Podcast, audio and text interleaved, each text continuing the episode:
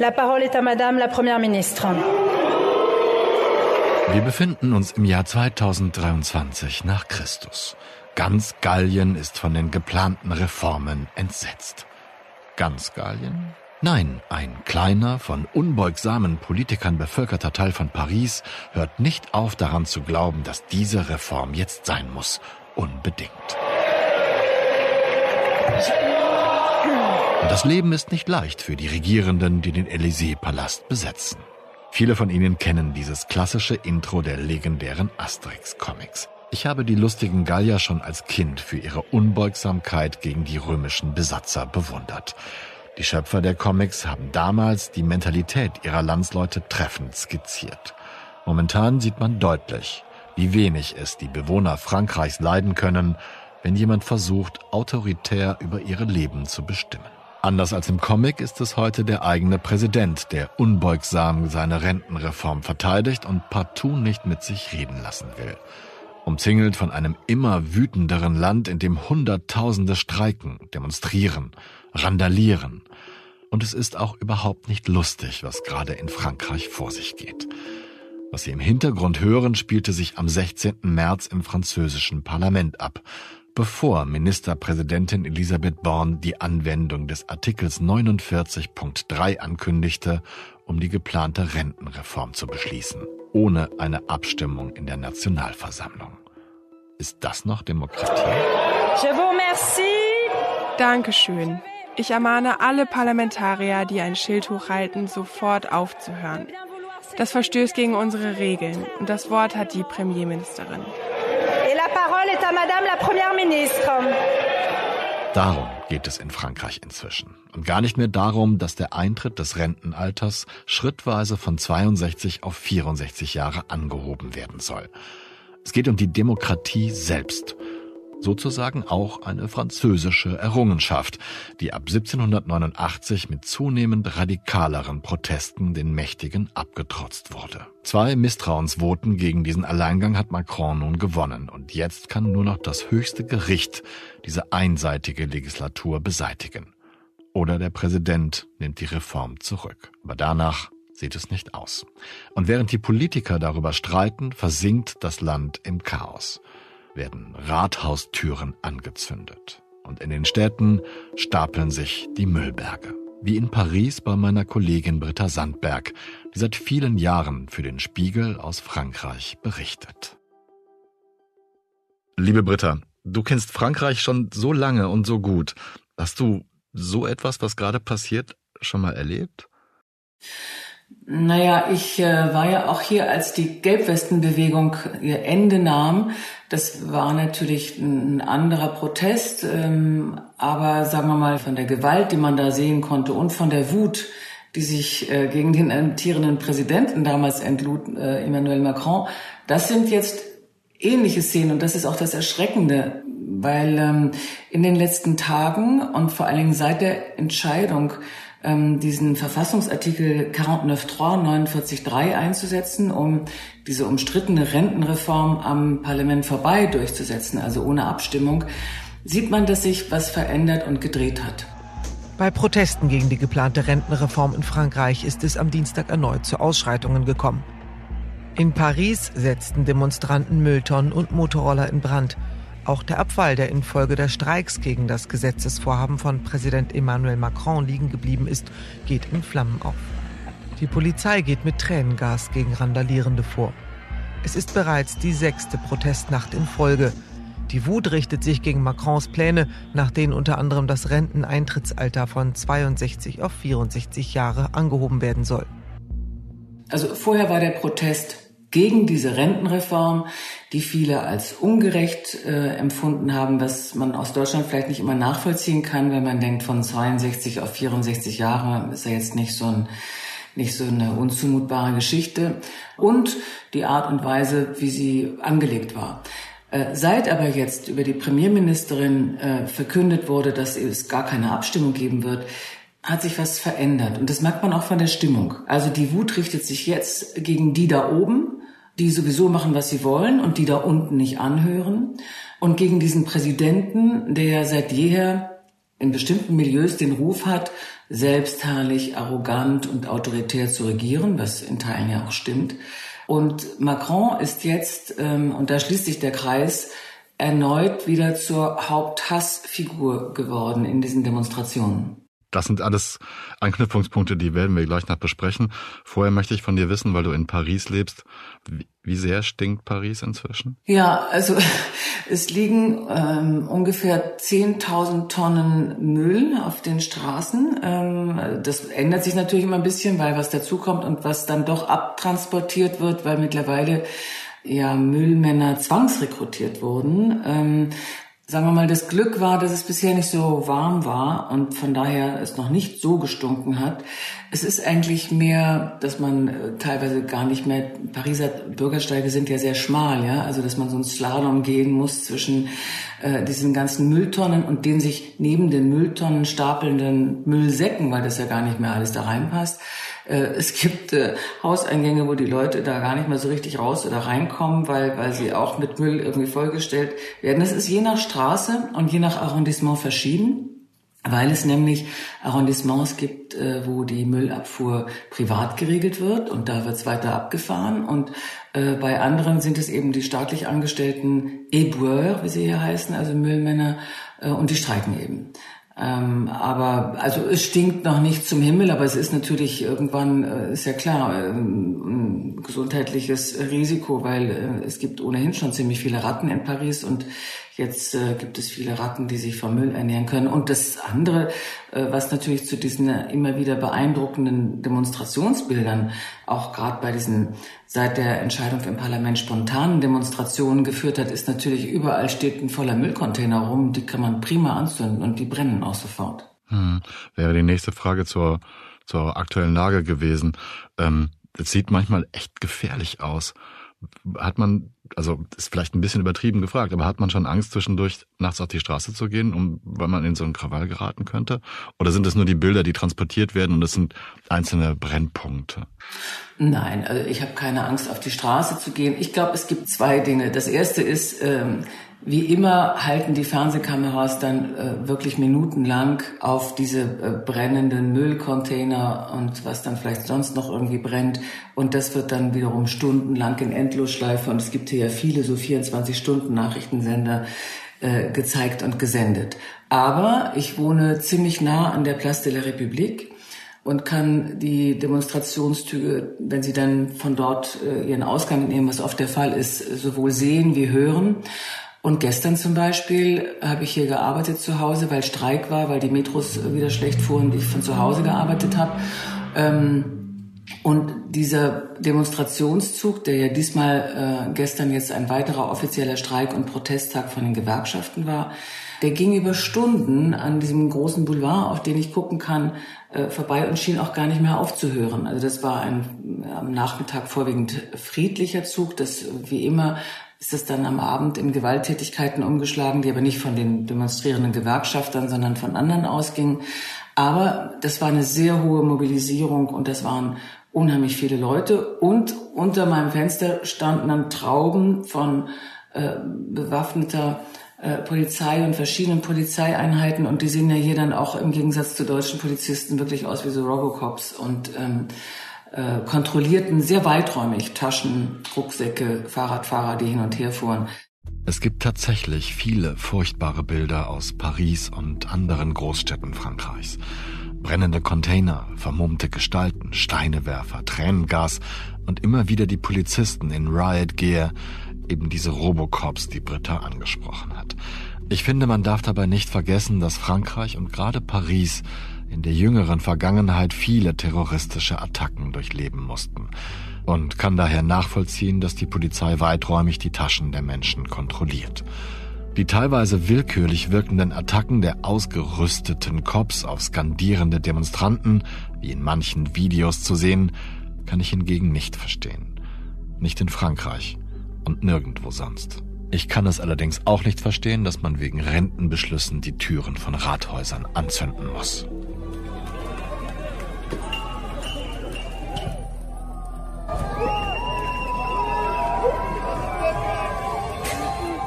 Also es liegt was fiebrig Nervöses ähm, hier in der Stadt in Paris, aber auch in anderen großen Städten. Also gestern Abend, und das ist eben das nächste Besorgniserregende, wurde das äh, Rathaus von Bordeaux, wurde die Eingangstür angezündet und brannte wirklich lichterloh und meterhoch. Das heißt, wie damals wie bei den äh, Gelbwesten-Protesten sieht man jetzt wieder, dass die Symbole der Macht auch Zielscheibe werden.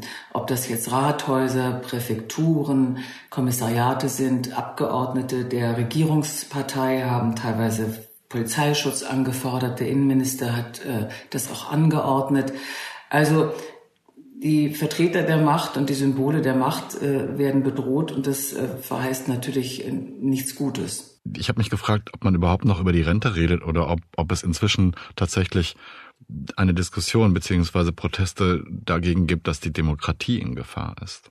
Ja, es geht natürlich immer und auch den Gewerkschaften noch um die Rentenreform, die nach wie vor fordern, dass diese Reform zurückgenommen werden muss. Aber die Begründung, warum sie zurückgenommen äh, werden muss, die hat natürlich viel mit der Demokratie beziehungsweise mit dem immer wieder kritisierten Demokratiedefizit zu tun.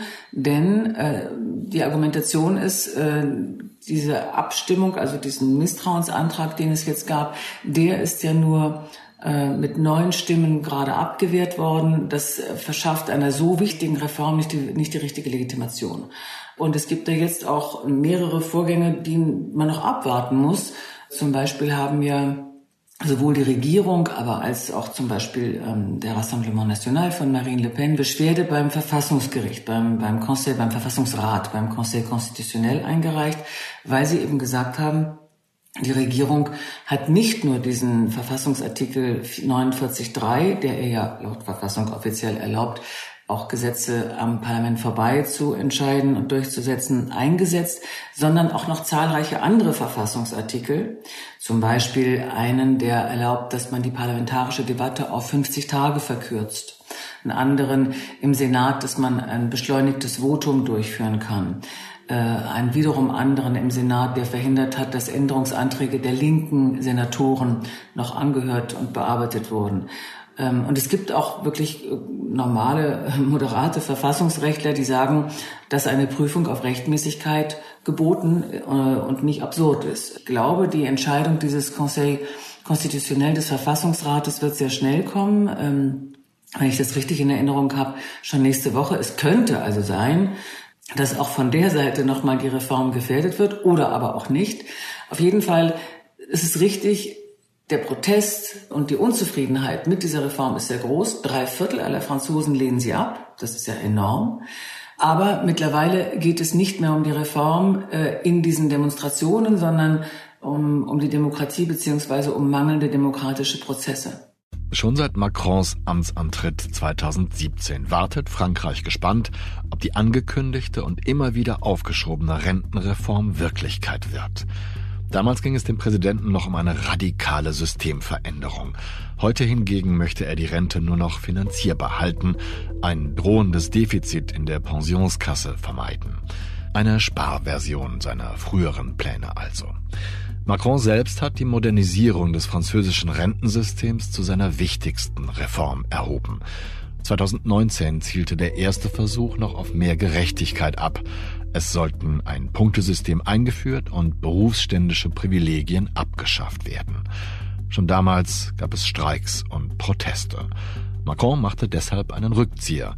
Die beginnende Pandemie galt vielen Beobachtern als willkommener Vorwand. Jetzt, 2023, geht es nur noch um die Erhöhung des Renteneintrittsalters von 62 auf 64 Jahre.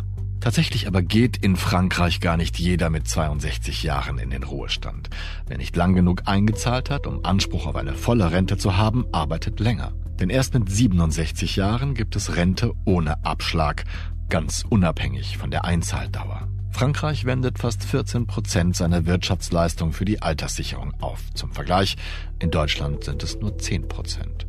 Um sein Niveau halten zu können, muss Frankreich das Renteneintrittsalter also anheben. Falls Sie jetzt spontan Sorge um Ihre Rente verspüren, sei gesagt, Deutschlands Bruttoinlandsprodukt liegt mit rund 3,87 Milliarden Euro deutlich über dem der französischen Nachbarn mit rund 2,64 Milliarden Euro. Wenn wir kurz bei Macron bleiben, du hast ja vorhin schon erwähnt, dass er das große Interview gegeben hat, um alles zu erklären, diese, diese ganzen autoritären Schritte, das durchzuboxen. Wie hast du das und wie, wie hat Frankreich dieses Interview wahrgenommen? Ich habe kann nicht so gut Französisch. Ich habe einfach so ein, so ein paar Schnipsel aufgefangen, wo ich dann dachte so, du bist ganz schön schnippisch dafür, dass du gerade so im Feuer stehst.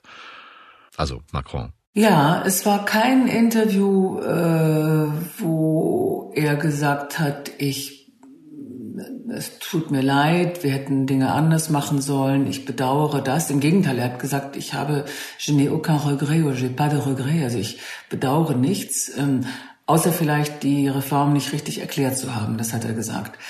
Ich glaube, das Grundproblem dieses Interviews ist, egal was er gesagt hätte, es kommt zu spät, weil Macron hat wochenlang geschwiegen. Er hat wochenlang äh, Elisabeth Born, die Premierministerin, nach vorne geschickt. Die hat irgendwie wacker gekämpft, aber Elisabeth Born ist in allem, was sie sagt und wie sie auftritt, keine Frau, die, die irgendwie Empathie hat. Also das ist eine sie wirkt sehr technokratisch, sehr kühl, sehr kalt. Ähm, es war, es war nicht jemand, der diese Reform gut erklären konnte. Und ich glaube, er hat gehofft, dass er sich, indem er sich diesmal nicht in alle Details einmischt und das ihr überlässt und sich drüber stellt, dass er das da verlagern kann. Das hat aber nicht funktioniert. Und das Interessante ist ja, obwohl er Born in die erste Linie und Reihe geschickt hat, richtete sich schon seit Wochen die Wut immer nicht so sehr gegen Born, auch, aber vor allen Dingen gegen ihn. Und das Interview hat nichts beruhigt. Also äh, 61 Prozent laut Umfragen aller Franzosen fanden ihn in dem Interview nicht überzeugend. Est-ce que vous pensez que ça me fait plaisir de faire cette réforme?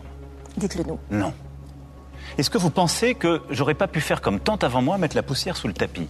Oui, peut-être. Mais la réalité, et s'il y a une chose que je regrette, c'est que nous n'avons pas réussi à partager la contrainte plus exactement la nécessité de faire cette réforme. Er hat wortwörtlich gesagt, mir macht es auch keinen Spaß, für mich ist es auch kein Vergnügen, diese Reform durchzuführen, aber für mein Land und für Frankreich ähm, halte ich es für sinnvoll und dafür nehme ich auch politischen Schaden äh, für mich selbst in Kauf. Aber es war jetzt keine es würde aber auch nicht wirklich zu ihm passen, äh, reumütige Pose oder, oder das Angebot, nochmal jetzt äh, Gespräche aufzunehmen. Also er hat kleine Angebote gemacht, indem er gesagt hat, äh, man könne darüber nachdenken, Unternehmen, die hohe Gewinne machen, nochmal anders zu besteuern. Es gab so Mini-Zugeständnisse. Aber die Wut und den Hass gegen Macron und die nochmal auch klar zu machen, es gab eine kleine, sehr absurde Episode während dieses Interviews. Er hat irgendwie nach zwei Minuten seine Armbanduhr abgemacht. Und dann kam hinterher im, im Netz, wieso hat er die Armbanduhr abgemacht? Dann kamen die Vermutungen, aha, es war eine Luxusarmbanduhr für 80.000 Euro. Er hatte vergessen, die abzumachen. Er spricht gerade über äh, die Mindestlohnempfänger und merkte, wie deplatziert es ist, diese teure Uhr am Arm zu haben. Also hat er sie schnell abgemacht, um sie zu verstecken. Also das ging die ganze Zeit an Vermutungen durchs Netz. Dann haben äh, Journalisten bei diesem Fernsehsender, wo das Interview ausgestrahlt wurde, es waren ja zwei, nachgefragt, was das denn war mit der Uhr. Die Erklärung ist so banal, wie sie nur sein kann. Er war mit der Uhr auf die Tischplatte gekommen, hatte so ein, so ein Geräusch gemacht und hat sie deshalb abgenommen. Die Uhr kostet 2000 Euro und nicht 80.000 Euro und alle Franzosen wissen jetzt auch, was es für ein Modell ist. Aber es zeigt ein bisschen auch den Grad nicht nur der Wut, sondern der Hysterie, die in bestimmten Milieus hier in diesem Land herrscht. An diesem Punkt habe ich professionelles Mitleid mit Emmanuel Macron. Jeder Mensch, der saubere Aufnahmen braucht, kennt das Problem, egal ob es ein Podcast oder Video ist. Bei Britta in Paris war es an diesem frühen Freitagmorgen sonnig und durch das offene Fenster hört man das Stadtrauschen der französischen Hauptstadt. Jeder, der Social-Media-Abläufe kennt, weiß, wie schnell scheinbar nebensächliche Details zu Themen werden, wie leicht diese Kaskaden das eigentlich Wesentliche überdecken und wie viele Menschen lieber einfach dem Trend folgen, als die ganze Chose zu differenzieren. Für Emmanuel Macron wird auch das zum Problem. Mehr aber noch, dass sich neue Bevölkerungsteile den Protesten anschließen. Neben all dem sieht man, und das ist, glaube ich, beunruhigend für die Regierung, bei den Demonstrationen mehr als je zuvor zum ersten Mal viele junge Leute, viele Studenten, Studenten in Paris und anderswo, aber auch Gymnasiasten haben, blockieren jetzt ihre Universitäten, ihre Gymnasien, ihre Schulen.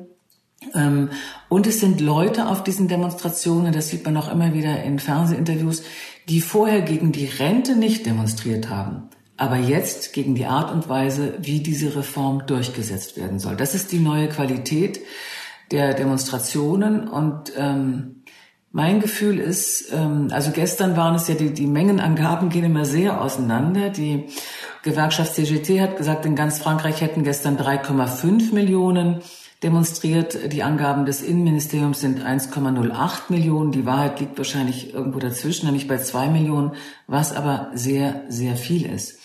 Und von der Stimmung im Land hat man nicht das Gefühl, dass das jetzt nochmal so ein letztes Aufwallen war, sondern dass das weitergeht. Und zwar in dieser Mischung zwischen spontanen, unangekündigten, nicht äh, genehmigten Demonstrationen abends und weiterhin von den Gewerkschaften konzertierten großen Streik- und Protesttagen.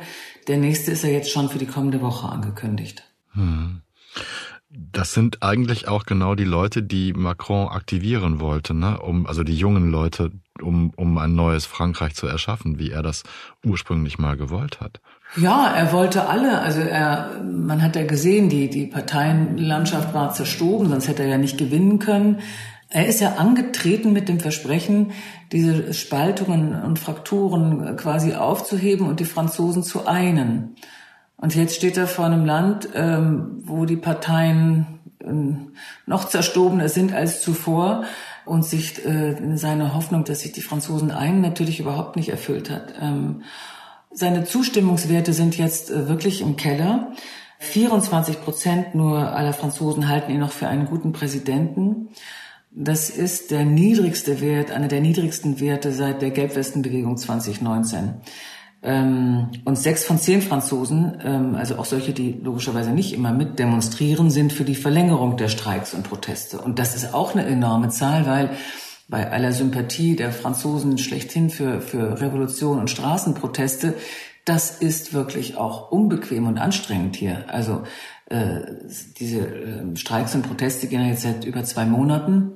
Es fahren immer wieder die Züge nicht, die Metro nicht, ähm, die Schulen sind geschlossen. Also für Eltern, die arbeiten, ist es schwierig. Man kommt nicht von A nach B. Ähm, das ist ja nicht nur irgendwie so ein kleiner, sehr disziplinierter Streik, sondern es sind Streiks, die teilweise wirklich das Land lahmlegen. Ich habe mich gefragt, wie wichtig die französische Lust am Demonstrieren, Streiken und Protestieren ist, weil ich das immer wieder wahrgenommen habe. Also, ich sag mal ganz etwas platt bei Asterix angefangen, in den Romanen von Welbeck kommt es immer wieder vor, dass das irgendwie ein wichtiges Element ist. Also mir kommt es manchmal so vor, als ob in Frankreich immer ein bisschen Klassenkampf ist und immer schwelende Wut ist und die sich sofort entzünden kann, wenn, wenn dem Volk, ist ja auch immer so ein undefinierter Begriff, etwas nicht passt. Das stimmt, das sieht man ja auch schon schon bevor gestreikt und demonstriert wird ähm, in der politischen Auseinandersetzung. Also diese Rentenreform wurde sehr schnell auch zum Klassenkampf oder mit, mit, mit, mit genau solchen Argumenten versehen. Das, das wird sofort hier zum Kern der Diskussion und die Bereitschaft, auf die Straße zu gehen und zu protestieren, die ist sicher größer, ähm, sehr viel größer, auch aus historischen Gründen hier als in Deutschland. Die Sympathie der Franzosen insgesamt und Französinnen, die nicht demonstrieren, aber sagen, wie jetzt äh, über 60 Prozent sagen, die Streiks und Proteste müssten weitergehen und wir sind solidarisch mit denen, die überrascht mich immer wieder. Mich überrascht auch, wie stoisch die Pariser zum Beispiel äh, eben alle Unbill und alle Unbequemlichkeiten dann doch wieder hinnehmen. Also das ist äh, etwas, was ich aus Deutschland nicht kenne. Aber ich glaube, dieses sehr präsente klassenkämpferische Motiv hat natürlich auch was damit zu tun, dass wir hier eine äh, Präsidialdemokratie haben, in der der Präsident eine ganz, ganz andere Rolle hat als bei uns äh, der Kanzler oder die Kanzlerin. Also es hat natürlich, wie so oft ähm, erzählt, tatsächlich etwas Monarchisches hier noch. Also diese Machtfülle des Präsidenten, die die Verfassung der Fünften Republik ihm gibt und auch die ganze Ausgestaltung der Macht. Das gibt es in Deutschland in dieser Form nicht und deshalb, glaube ich, sind die Proteste auch anders geartet. Also das eine hängt mit dem anderen zusammen. Hm. Und das führt uns wieder zurück zu dem Artikel 49.3, dessen Anwendung ja auch etwas vielleicht sogar monarchisches in diesem Fall hatte. Zumindest kann man es so sehen, wenn man es ein bisschen böser formuliert, finde ich. Du hast schon die moderate Gewerkschaft CFDT angesprochen und deren Chef Laurent Berger hat das als demokratischen Sündenfall formuliert. Ich habe mich gefragt, was wiegt denn schwerer, das Anwenden dieses Artikels oder die Hin- und Herhaltung mit der Rentenreform, die du vorher beschrieben hast? Also ich glaube, das Grundproblem ist, wenn man so etwas Grundlegendes entscheidet und den Franzosen auferlegen möchte, dann muss man es einer demokratischen Debatte äh, äh, zur Disposition stellen. Und zur demokratischen Debatte gehört natürlich auch eine Abstimmung. Und zur Demokratie gehört, dass man, dass man gewinnen oder verlieren kann. Und dass dieses Prinzip außer Kraft gesetzt wurde, und zwar erst in dem Moment, als sie gesehen haben, das wird jetzt hier knapp, als sich nämlich gerechnet haben, weil sie gesehen haben, die konservativen Republikaner, auf die sie gesetzt haben, die machen das nicht mit. Das war, glaube ich, der Tropfen zu viel und der genau bei diesem Präsidenten alle Klischees bedient äh, und alle Vorurteile und auch alle richtigen Einschätzungen, die es schon vorher gab, dass er nämlich autoritäre Züge hat und manchmal einfach lieber durchregiert, weil er selber am besten weiß, was richtig ist für die anderen. Bien sûr, c'est inadmissible. Évidemment, das ist natürlich unzulässig, weil es wieder nicht darum geht, die Mehrheit zu erzwingen, was die Natur des Artikels 49.3 ist. Es geht darum, den Willen des französischen Volkes, geäußert durch seine Vertreter, zu verhindern. Sie bekamen keine Mehrheit, weil sie schlecht waren. Es reicht. Diese Reform war ungerecht, schlecht vorbereitet, schlecht konzipiert, schlecht präsentiert. Von Anfang bis Ende. Wenn man unter diesen Umständen mit einer potenziellen Gegenstimme konfrontiert wird, was natürlich der Fall gewesen wäre, zieht man zurück. Man zieht zurück. Denn noch einmal, das ist Demokratie. On retire. Parce que, encore une fois, c'est ça la démocratie. Marine Le Pen und ihre Partei Rassemblement National, das sind jetzt die Gewinner dieser Krise. Also in allen Umfragen erzielen die die besten Werte wirklich seit Jahren. Also sie hat um ganz viele Punkte zugelegt. Sie ist jetzt ähm, in der Liste der beliebtesten Politiker, also welche Politiker mögen Sie gerne, finden Sie gut, äh, neulich auf Platz 6 gelandet. Auf Platz 6. Vor äh, der Premierministerin Elisabeth Born, vor äh, Macron, auch vor dem Linkspopulisten äh, Jean-Luc Mélenchon.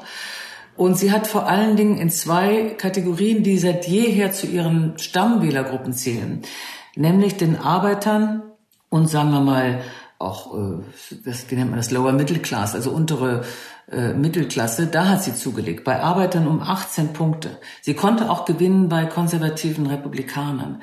Das heißt, sie hat jetzt ein Reservoir von Wählern, die sie vorher nicht äh, unbedingt gewählt haben, die sie jetzt bei der nächsten Wahl wählen könnten.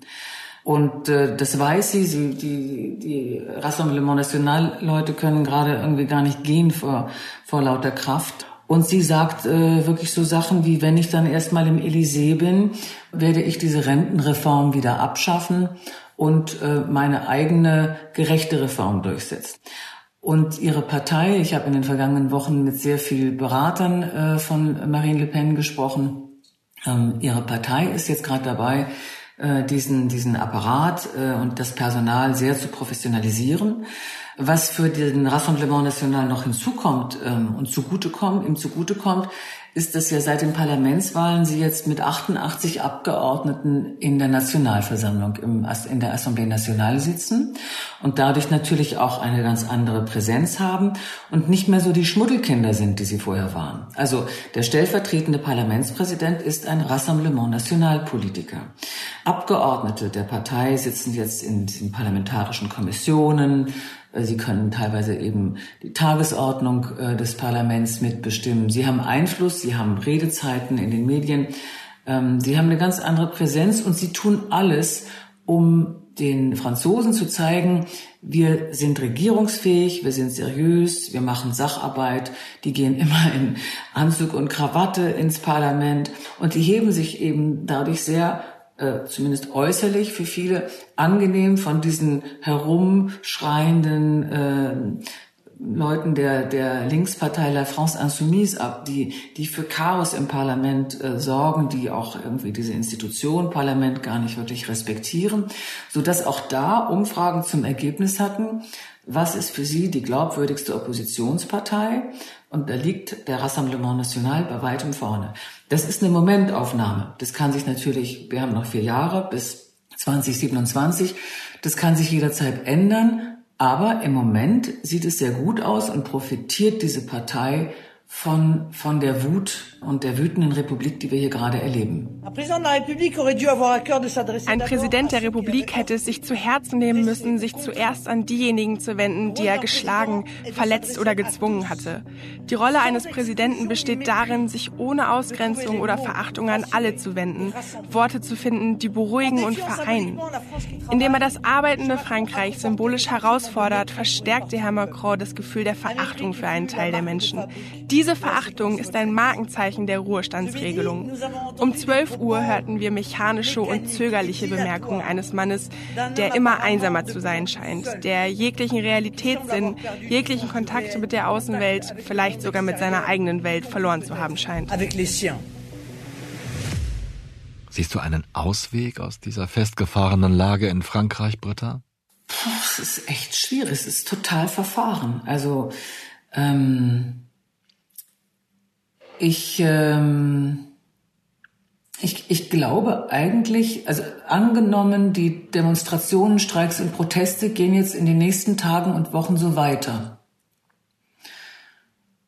dann glaube ich, wird Macron, wird die Regierung irgendwelche Zugeständnisse doch machen müssen, um sie, ähm, um sie einfangen zu können. Und ich meine, es gibt diese moderatere Gewerkschaft CFDT, mit der man reden könnte. Das ist ja sowieso das große Rätsel. Also warum? Ich meine, wir kennen das aus Deutschland und für uns ist das eine Selbstverständlichkeit, dass eben Gewerkschaften mit an diesem Entscheidungsprozess beteiligt werden. Aber diesmal hat äh, die Premierministerin zwar Repräsentanten der Gewerkschaften empfangen im Elysée, aber nach allem, was man hört, waren das so Termine, da haben die Gewerkschaftsführer ihre Bedenken, ihre Vorschläge, ihre Anregungen vorgebracht. Die Premierministerin hat Notizen gemacht, dann sind die wieder gegangen. Und dann kamen sie irgendwie zwei, drei Wochen später nochmal. Aber es war kein gemeinsamer Prozess, irgendwelche Dinge zu erarbeiten. Das hat, diese Chance hat man verpasst. Also mein Gefühl ist, wenn es jetzt so weitergeht, wird Macron ohne Zugeständnisse an die Franzosen, also ohne irgendwelche Gesten nicht aus, nicht aus dieser Situation wirklich herauskommen. Das andere ist, ich sehe jetzt auch nicht und andere sehen das auch nicht als Ersatz für Elisabeth Born, die Premierministerin, eine neue politische Lichtgestalt, die jetzt sich anbieten würde und wo man sagen würde, ah, wenn der, wenn er den da jetzt nimmt, dann wäre das auch ein Signal. Ja? Das sehe ich auch nicht. Ähm, es ist wirklich sehr verfahren. Er kann ja auch jetzt, äh, wenn man mal einfach an zukünftige Abstimmungen und Gesetzestexte denkt, die ja anstehen, also da steht jetzt unter anderem das Immigrationsgesetz an.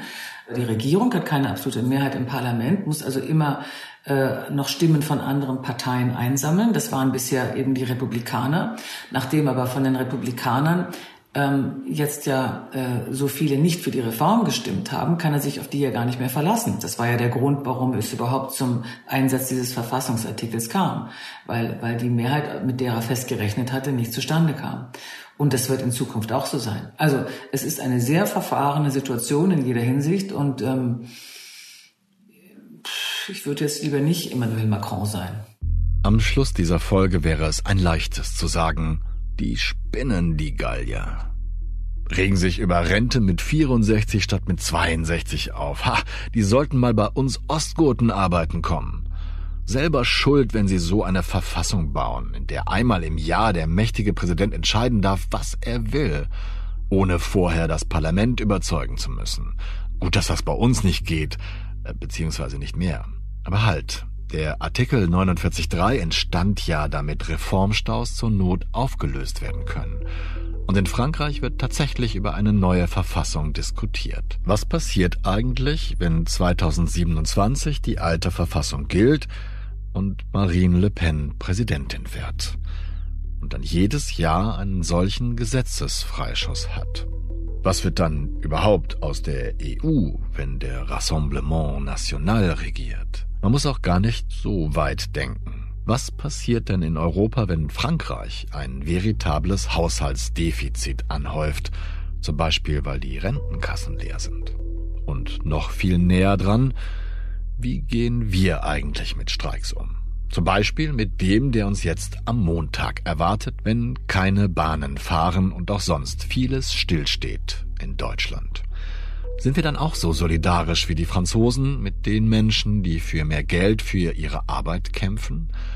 Oder befürchten wir jetzt schon, dass uns dann der Himmel auf den Kopf fällt? Ich weiß, nicht wirklich eins zu eins vergleichbar. Aber hören Sie doch mal in unseren Podcast Stimmenfang rein, den mein Kollege Marius Mestermann moderiert und der sich nächste Woche mit den Streiks in Deutschland beschäftigt. Am Donnerstag kommt die neue Folge raus. Das war 8 Milliarden, der Auslandspodcast des Spiegel. Ich danke meiner Kollegin Britta Sandberg für das Gespräch. Ich lerne dabei jedes Mal etwas über unser nahes Nachbarland. Ich danke Janis Schakarian für das Feedback in der Entstehung jeder Folge und heute ganz besonders, weil die Zeit so knapp war. Ich danke Luca Ziemek für die Produktion dieser Folge und für viele Tipps, um die Aufnahmen zu verbessern. Ich danke allen, die uns immer wieder zuhören, uns schreiben, uns kritisieren und uns ermuntern. Bitte hören Sie damit nicht auf. Und ich danke René Goscinny und Albert Uderso, den Asterix-Schöpfern, dafür, dass sie meine Jugend bereichert haben. Und ob Sie es glauben oder nicht, ich habe damals mit diesen Comics im Urlaub lesen gelernt. Lustigerweise übrigens mit Asterix bei den Goten. Bleiben Sie tapfer und gesund. Ich verbleibe bis zur nächsten Folge, Ihr Olaf Häuser.